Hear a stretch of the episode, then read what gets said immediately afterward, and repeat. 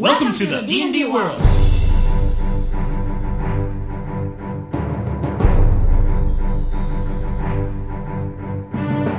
Olá, jogadores e DMs! Estamos aqui para o episódio 55 do podcast Rolando 20. Eu sou Daniel Anandi.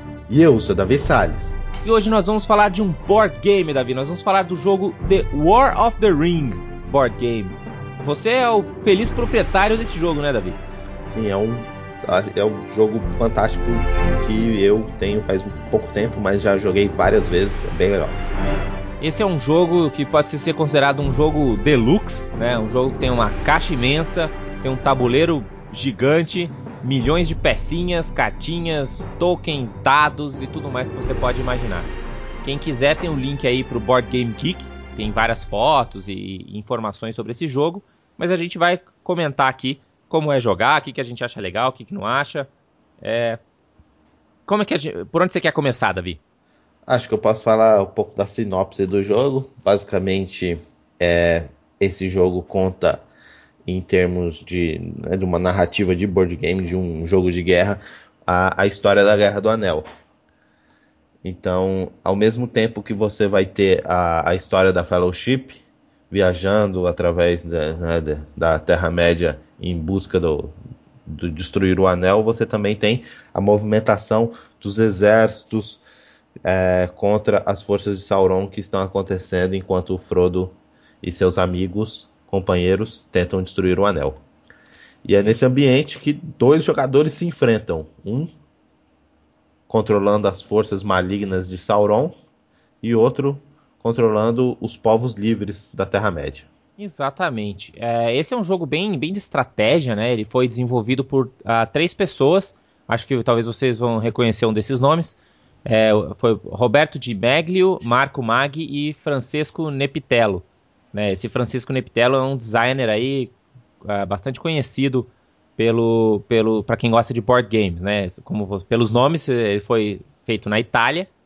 É, é um jogo relativamente antigo, ele é de 2004, a primeira edição, né? Mas a edição que você tem já é a segunda, publicada pela Ares Games, que inclusive é bem recente, ela, ela foi republicada ano passado. Ah, então eles corrigiram muitas das. É o mesmo jogo, né? Só que com todas as correções erratas e melhorias que eles foram Exato. adicionando ao jogo ao longo de, sei lá, quase 10 anos de jogo, né, Davi?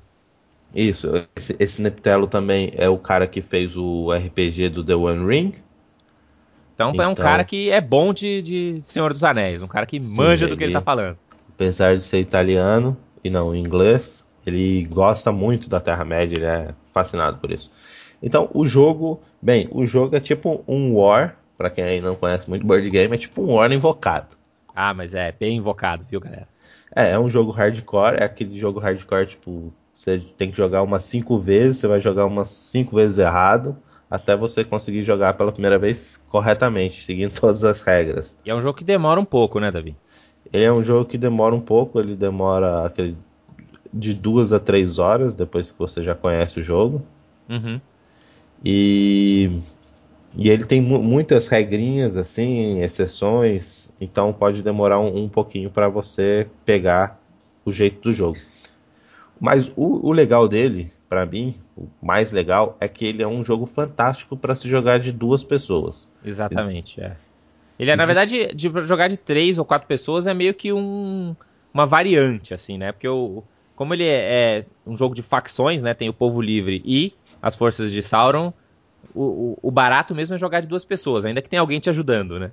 Sim, o jogar, jogar de dois é muito legal. Porque é um, é um, eu joguei várias vezes esse jogo de duas pessoas. Cada partida teve seus elementos únicos, dependendo dos recursos que você ganha através de dados de ações. Uhum. Então, dependendo desses dados, você vai, acaba tendo que ser levado a fazer um, né, ações totalmente diferentes do que você normalmente faria. E outra coisa bem. E, e o legal dele é que, mesmo jogando de dois, é, é um jogo onde você não fica parado muito tempo. É um jogo que você está o tempo todo jogando. Tanto o jogador dos povos livres quanto os jogadores do, do Sauron. Então é um jogo que você joga durante duas, três horas, mas você não sente como se estivesse jogando tanto tempo, porque você está o tempo todo na ativa. Exato. Não é um jogo de a ah, minha vez, agora é sua vez, né? Você fica meio dormindo. Você tá sempre Isso. olhando o que tá acontecendo, porque tá te atacando, porque você tem que reagir, né? Enfim, coisas do tipo. É que na verdade, é, para mim, é uma das maiores falhas em game design de qualquer jogo é, é isso. É, que isso é mais fácil em jogos de dois do que em jogos de quatro pessoas, né? Sim, jogos de quatro você precisa ser mais criativo para manter todo mundo dentro do jogo o tempo todo. Uma coisa que eu acho bastante interessante de, de, do, do, War of the Ring é que ele é um jogo que tem dois caminhos, né, para você para você ganhar o jogo, uh, tanto com, com, as forças de Sauron quanto com os povos livres, né? Você pode ou tentar focar na, na Fellowship, né, e falar, meu, meu objetivo vai ser destruir o anel, então eu quero fazer com que o Frodo chegue em Mordor o mais rápido possível, da maneira mais segura possível, ou você pode focar na, nos exércitos dos povos livres, né? Então você vai querer mobilizar os exércitos, garantir que você consegue ter forças a, a, né, de, vindo dos anões, dos elfos, de Gondor, tudo quanto é lugar, para dominar as fortalezas de Sauron ou qualquer meio do caminho aí entre esses dois extremos. E o, o lado de Mordor também, né? Ele tem a, a, mesma opção. Ou você pode ou focar em impedir completamente a, as forças uh, né, das, dos povos livres com seus exércitos, ou você também pode chegar e focar seus Nazgûl para ir atrás do, da Fellowship e garantir com que o caminho do Frodo seja o mais difícil possível. Exato, e, e, o legal é porque realmente as duas opções são totalmente viáveis. Eu já joguei de Fellowship e ganhei com exército, né, com dominação militar, e também já ganhei com a destruição do anel em geral você vai sempre acabar indo num meio termo, assim, porque depende muito também do que o seu oponente está fazendo, né? Então, se o seu oponente está indo só por um caminho, você pode tentar usar o outro caminho meio que para ah, ser um contra-ataque, né? Então, é, e, e, é uma aposta muito grande. Se você acabar apostando todas as suas fichas em uma dessas opções somente, você vai se se você se ela falhar, você vai se encontrar totalmente à mercê do seu oponente. O jogo, além de ter as várias miniaturas dos exércitos, né? Então você tem os exércitos dos anões, dos elfos e, e de, de, vários outros povos. Você também tem miniaturas ah, de todos os membros da Fellowship, né? Então você tem lá o, o Gandalf the Grey, você tem o, o, o Passo Largo, você tem né, o Merry Pippin, o, Gimli, o, o, Legolas. Cada um deles, né? Cada um deles. Inclusive e, o Gollum. E você também tem o do lado das, das forças de Mordor, você tem o, o Saruman, você tem o, o, o, Boca de Sauron, né? E o Witch King, né? O, o, o rei de Angmar. E, e, elas são muito legais do jeito que você põe elas na mesa, porque você consegue fazer coisas que são diferentes dos livros, né? Porque nos livros a Fellowship foi lá, se dividiu ali e tal. Ele, o jogo tenta meio que ir por esse caminho, mas se você quiser fazer com que, ah, mas o Legolas foi pra. Uh, ou, sei lá. É, o Legolas decidiu ir para Mirkwood e encontrar seu pai Stranduril e tentar angariar um exército de elfos para lutar, né, sei lá, contra Dol Guldur enquanto a guerra rolava. Ou ele pode ter ido mesmo para, sei lá, você pode ter falado que, que o Pippin foi de volta para o condado ver se ele mobilizava as tropas daquela região, sei lá. Exato. E, e, é, e, é, bem legal porque tudo isso faz sentido dentro da história, assim, não fica bizarro, fica tudo, pô, é totalmente viável essa, essa possibilidade da história. Uma outra coisa que eu achei bem, bem bacana é que alguns dos personagens eles podem receber um upgrade, e geralmente recebem, né? Então tanto o Gandalf the Grey pode virar o Gandalf the White, né, e ficar com poderes diferentes e, e tudo mais, quanto o, o, o Aragorn, né, que ele pode, na verdade ele vira o Aragorn, ele é o é, o passo largo e vira o Aragorn. O rei de Gondor. E na verdade isso é uma das coisas principais da estratégia do jogo é você conseguir ter todos os seus ter, ter tanto o Aragorn e o Gandalf the White na mesa o quanto antes possível.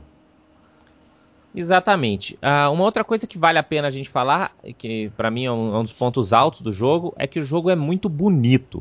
Né? As cartas elas são grandes, elas têm, têm desenhos atrás, né? Todos os personagens também têm uma carta, cada um explicando seus poderes, todos com desenhos super bem feitos, assim, o tabuleiro é lindo de ver, né? Tem, você tem miniaturas que são os exércitos de cada um dos membros da Fellowship, de cada um dos exércitos de Gondor.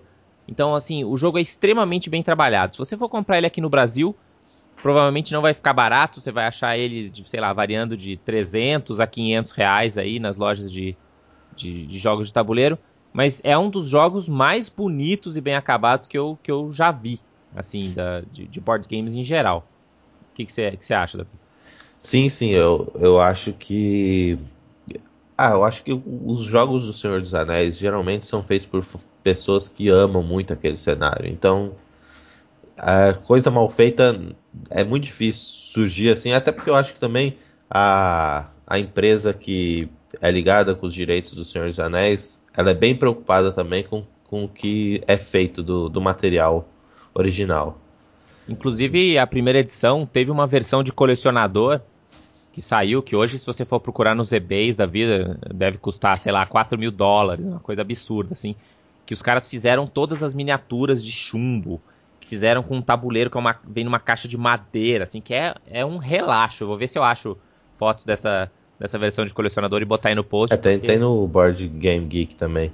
É absurdo, realmente é um relaxo, é um jogo, tipo, você tem que ser o viciadíssimo, né? Mas eu acho que esse jogo também tem algumas, alguns, alguns pontos fracos, assim, que são, são bem pontuais. É, eu acho que o final do jogo às vezes pode ser um pouco frustrante. Né? Eu acho que às vezes você pode, por exemplo, botar toda a sua estratégia aí para destruir o anel e de repente dar azar no final, realmente, porque envolve um pouco de sorte também, principalmente nesse final. Então pode ser um pouquinho frustrante. Lógico que depois você vê que o fator estratégia ao longo do jogo influencia muito essa última caminhada, mas para quem está jogando pela primeira vez, uh, pode ser um pouco frustrante ver esse finalzinho. Um outro, uma outra coisa que eu também não acho que eu achei que podia ser melhorar um pouquinho é que demora razoavelmente para você montar o tabuleiro no começo, pelo número muito grande de miniaturas, né? E as miniaturas elas são todas uh, uh, vermelhas, né, pro lado do Sauron e a, são azuis, né?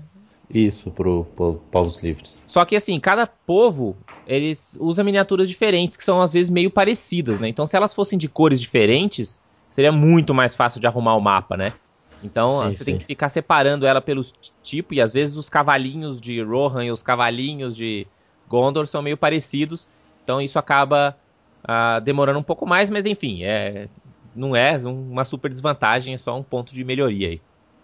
O que, que você acha que podia melhorar, Davi? Ah, esses, esses dois fatores são interessantes, realmente. É, o, o, fator sorte eu ainda não consegui me decidir muito, porque eu, eu, fico sempre meio na dúvida. Pô, será que tá sendo muito baseado em sorte ou será que foi mais baseado na estratégia mesmo? Porque tipo... ele é uma boa mistura, né? Porque ele tem dados, tem compra de cartas, assim, mas a impressão que dá é que você só se ferra não pelo azar, você sempre se ferra por decisões estratégicas erradas, não é? É, então, dá, tipo, o, dependendo de um ou dois ataques que você faz com muita sorte ou muito azar, faz bastante diferença. Só que se você está preparando, se você está preparando um ataque onde você vai depender de sorte, acho que talvez seja uma má, má decisão estratégica, né? Exatamente. Enfim, é um, um, jogo excelente. Quem gosta de Senhor dos Anéis vai, vai ter um prato cheio. Se você gosta de Senhor dos Anéis e jogos de tabuleiro de estratégia, então acho que é um must play. Assim, você tem que jogar esse jogo porque realmente vai ser tudo que você sempre sonhou num jogo. A única recomendação minha é tenha uma mesa grande. É, tá, a minha mesa nem é tão grande, é uma mesa de quatro pessoas e, e dá para jogar tranquilo. É, mas você precisa ter é, pelo menos um amigo ou dois assim que gostem bastante de jogar esses jogos, porque, porque você vai jogar sempre de duas pessoas. Porque se você for aquele tipo de pessoa que tem cinco amigos que joga RPG e você sempre joga board game junto, é muito difícil que você vai conseguir jogar esse jogo, porque ele é um jogo que o legal dele mesmo é jogar de duas pessoas. É, exatamente, isso é um bom ponto, né? Não adianta querer trocar a sua sessão de RPG por esse jogo, aí tem várias outras opções mais interessantes que provavelmente a gente vai falar nesse quadro do, do Rolando 20 aqui ao longo, ao longo do ano. Então, muito bem, acho que era isso que a gente queria falar. Você quer falar mais alguma coisa, Davi? Não, eu acho que é isso aí mesmo, sobre o jogo. E se você quiser deixar sua dica, se você já jogou esse, esse jogo alguma vez, deixa aí nos comentários o que, que você achou, né? O que, que você achou mais legal desse jogo. Você também pode dar pra gente sugestões de outros jogos que por acaso a gente vai falar. A gente provavelmente vai dar preferência para os jogos que a gente tem e joga, mas qualquer coisa, se você tiver boas sugestões, a gente pode ir atrás. É, eu... E como é que as pessoas. Pode falar, Davi. Eu vi um, um post sobre o The War of the Ring, é, do, do Uzi, que é muito, muito bom, inclusive porque ele, ele, ele fala do jogo, mas ele fala mais uma visão, tipo, de como teria sido a Guerra do Anel, mais do que falando de regras e tal. Então é bem legal, ficou bem descritivo, interessante. E foi, foi inclusive um dos posts que eu li antes de comprar. Falei, nossa, parece bem legal mesmo. Muito bem, a gente vai botar aí também no, no post aí o, o link para o post do Use. E quem quiser deixar essas sugestões todas pra gente, Davi, como é que eles podem fazer? Você pode entrar em contato no e-mail anand.rolando20.com.br ou davi.rolando20.com.br. Também tem o nosso Twitter, que é o arroba rolando20, e nossas páginas no Facebook e no Google Plus. Tem o link aí no post, fica à vontade para ir lá, né, comentar, dar, dar um joinha, dar, né, seguir a gente, dar um mais um, enfim, uh, interagir com a gente nas, nas, nas redes sociais. Acho que é hoje, uh, por hoje é só, Davi. Uh, a gente vai falar na semana que vem sobre um artefato muito famoso do D&D, para quem quiser um sneak peek, e também falar sobre um, um, livro bacana que eu estou lendo de Forgotten Realms. Obrigado aí por, pelos ouvintes que ficaram até agora, a gente continua se falando, e se você for jogar Lord of the Rings, você não vai rolar 20, porque não tem nenhum D20 no jogo, mas pode rolar 20 de qualquer maneira. Rola em 20. Dungeons and Dragons.